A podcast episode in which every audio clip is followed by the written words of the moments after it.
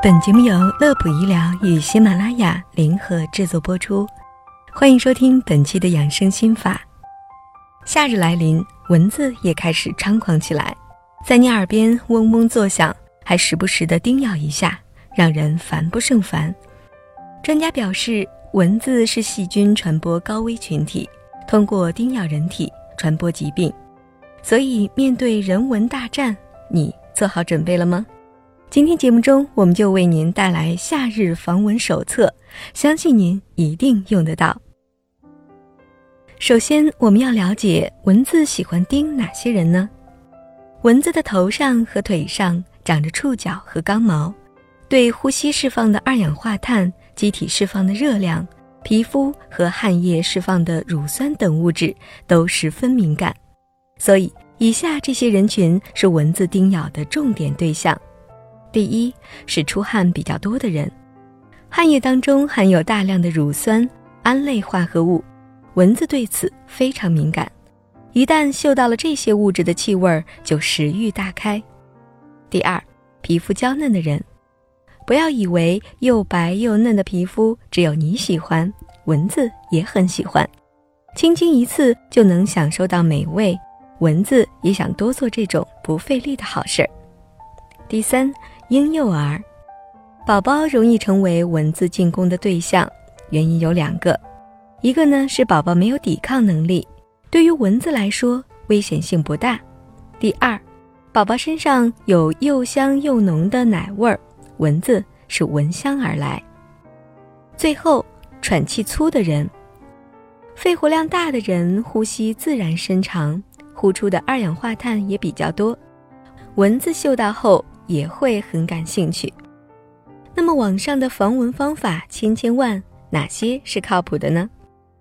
当你在网上搜索“防蚊”两个字，会出现五花八门的答案，比如手机装驱蚊的软件、安装纱窗、饲养驱蚊草等等。那么这些方法都靠谱吗？首先要说到的是手机驱蚊软件。它的原理是模拟蚊子的天敌所发出的超声波吓跑蚊子。央视科学栏目已经通过实验证明这只是无稽之谈，因为正常手机发出声波的频率是在二十赫兹到两万赫兹之间，根本无法发出超声波，所以难以达到驱蚊的效果。第二个方法，涂抹维生素 B 一溶液。网上盛传的方法是这样做的。维生素 B 一具有一种很恶心的味道，能够使得蚊子退避三舍。一片维生素 B 一药片碾碎后，兑上纯净水，灌进小喷壶里。使用的时候，只要摇匀溶液，对着身上喷就可以了。遗憾的是，无论是从理论上还是从实验层面，维生素 B 一能驱蚊的说法都没有得到验证。也就是说。维生素 B 一压根儿就没有驱蚊防蚊的效果。第三种方法就是饲养驱蚊草，这种方法靠谱吗？目前市面上热销的驱蚊草，通常指的是香叶天竺葵这种叶片带绒毛、开粉白色小花的草本植物，会散发出柠檬般的香气。香气是由于其含有香叶醇、香毛醛等多种挥发性物质所产生的。而这种物质可以起到驱蚊的功效，受到不少家庭的喜爱。但是通过试验发现，这种物质正常扩散到空气中的量远远起不到对蚊虫驱散的作用。通过天竺葵来驱蚊，也只能说是大家美好的愿望而已。以上说到的三种都是流传广泛，但是效果不大的驱蚊方法。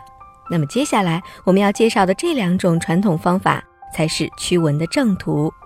第一种是使用驱蚊液、花露水以及蚊香。研究显示，含有避蚊胺这种物质的驱蚊产品，即便少量也能够保护人体免受蚊子的侵袭数小时；而不含驱蚊胺的驱蚊产品，效果则差很多，有的甚至不足二十分钟。所以我们在选购驱蚊液、花露水等产品的时候，一定要看其中的主要成分是否为避蚊胺或者是驱蚊酯。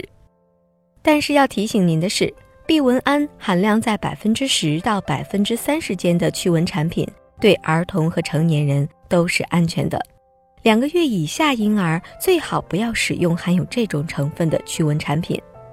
最后一种最为有效的方法，那就是蚊帐了。这种方法最适合为婴幼儿避蚊，因为宝宝皮肤吸收能力较强，呼吸道抵抗能力较弱，所以应该慎重使用蚊香等化学产品。挂蚊帐、安纱门、纱窗等物理方法驱蚊，是最有效且没有副作用的好办法。好了，本期的养生心法就到这里。乐普医疗健康调频，祝您度过一个无蚊的夏日。我们下期节目再会。